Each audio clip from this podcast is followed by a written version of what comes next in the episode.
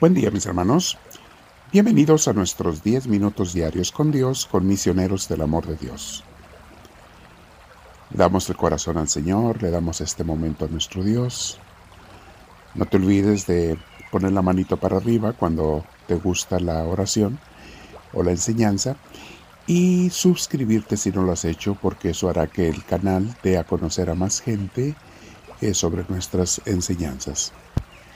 Entonces, si no lo has hecho, haz una pausa en el video y suscríbete o hazle seguimiento, follow, para que nos den a conocer. Al estar sentados derechitos, vamos a respirar profundo, con mucha paz, con mucha tranquilidad. Deja que Dios te llene de su presencia. Deja que Dios te dé también su espíritu, pídeselo. Diosito, dame tu Espíritu Santo, me haces falta. Te necesito, mi Señor. Gracias. Sé que no me desoyes, Señor, y te pido perdón si te he fallado en algo, Señor, me arrepiento. Quiero estar limpia, limpio ante ti, Señor. Te lo pido, mi Dios. Bendito seas.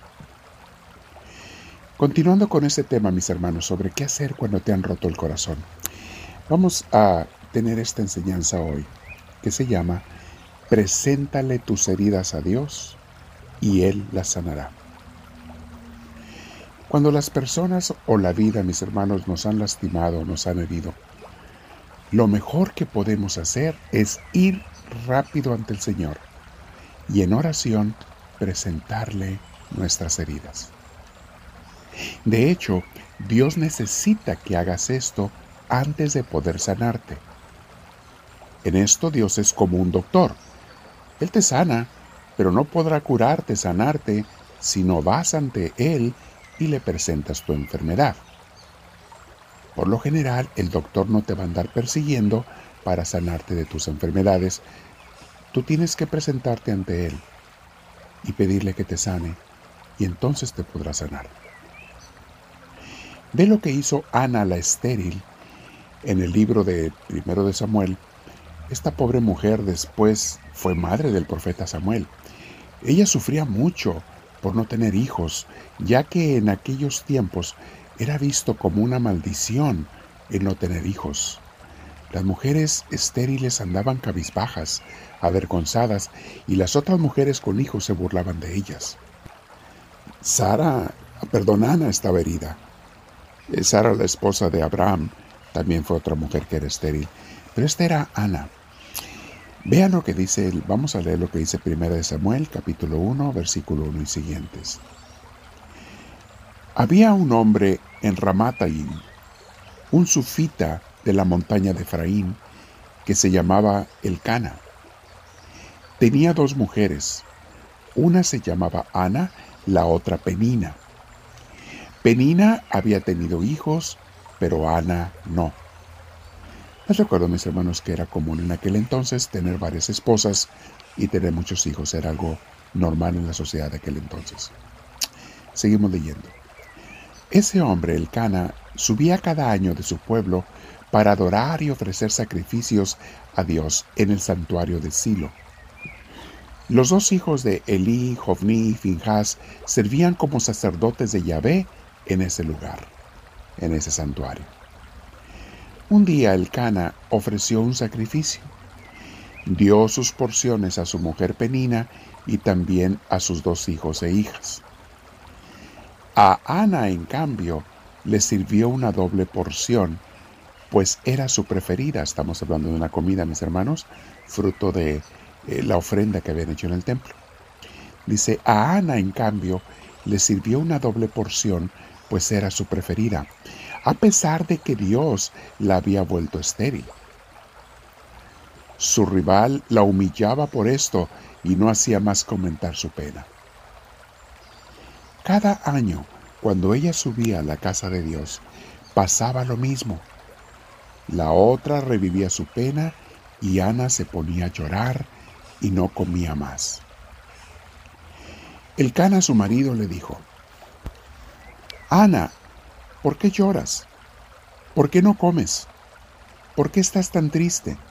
¿No valgo para ti más que diez hijos? Ese día, después que comieron y bebieron en Silo, Ana vino a presentarse ante Dios al templo mientras el sacerdote Elí estaba sentado en su sillón junto a la puerta del santuario de Dios. Muy apenada rezó a Dios sin dejar de llorar. Le hizo esta promesa, Yahvé de los ejércitos, mira con bondad la pena de tu sierva, y acuérdate de mí. No te olvides de tu sirvienta, sino que dale un niñito.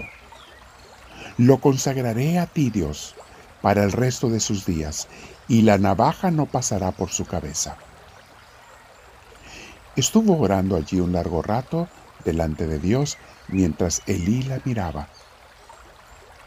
Como Ana oraba en el fondo de su corazón, casi no movía los labios y no se oía lo que decía, Elí el sacerdote pensó que estaba ebria y le dijo, ¿Hasta cuándo te vas a quedar ahí en ese estado? Vete a dormir para que se te pase lo, lo borracha. Ana le respondió, Señor, yo solo soy una mujer que tiene una pena. No he tomado vino ni bebida alcohólica, sino que estaba expandiendo mi corazón delante de mi Dios. No tomes a tu sirvienta por una mujer cualquiera. Si me quedé tanto rato orando, ha sido porque mi sufrimiento y mi pena son muy grandes. Escuchen mis hermanos, se quedó mucho orando porque su pena era muy grande ¿Qué quiere decir? Mientras más grande tu pena, más quédate en oración con Dios. Continúo leyendo versículo 17. Elí retomó la palabra y le dijo, vete en paz, y que el Dios de Israel atienda la oración que acabas de hacerle. Ella le dijo a su vez, ojalá tu sirvienta sea bien vista por ti. Se levantó, comió y su cara tenía otro aspecto. Fíjate mis hermanos, ya el orar te da la paz, aunque todavía no se resuelva tu problema. El orar te da la paz. Se levantó ella, comió y su cara tenía otro aspecto. Se levantó muy temprano y después de haberse postrado ante Dios, emprendieron el regreso a su casa de Ramá. El Cana, su marido, se acostó con su mujer Ana. Y Dios se acordó de ella. A los nueve meses, Ana dio a luz un niño, al que puso el nombre de Samuel, porque decía, yo se lo pedí a Yahvé.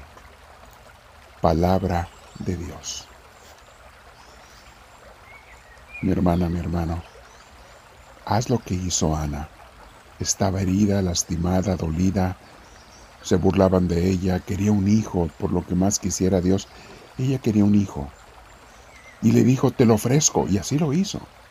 Lo ofreció al templo, ese niño se crió en el templo y llegó a ser un gran profeta, profeta Samuel.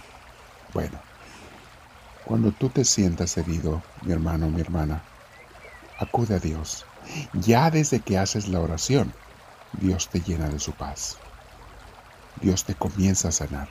Y si es un problema que necesite solución y Dios te lo va a dar, te la va a dar a su tiempo. Y si no te va a dar lo que tú pides porque te quiere dar otra cosa mejor, también te la va a dar a su tiempo. Pero la oración en sí ya te llena de la paz de Dios. Señor mío, oye mi oración, me presento ante ti. Y si tengo algún dolor, alguna lastimadura por algo que me han hecho, Quizá me han traicionado como veíamos ayer, quizá me han fallado. Hoy te pido, mi Señor, que tú escuches mi oración y me sanes. Me quedo en oración contigo y te digo, háblame, Señor, que tu siervo te escucha.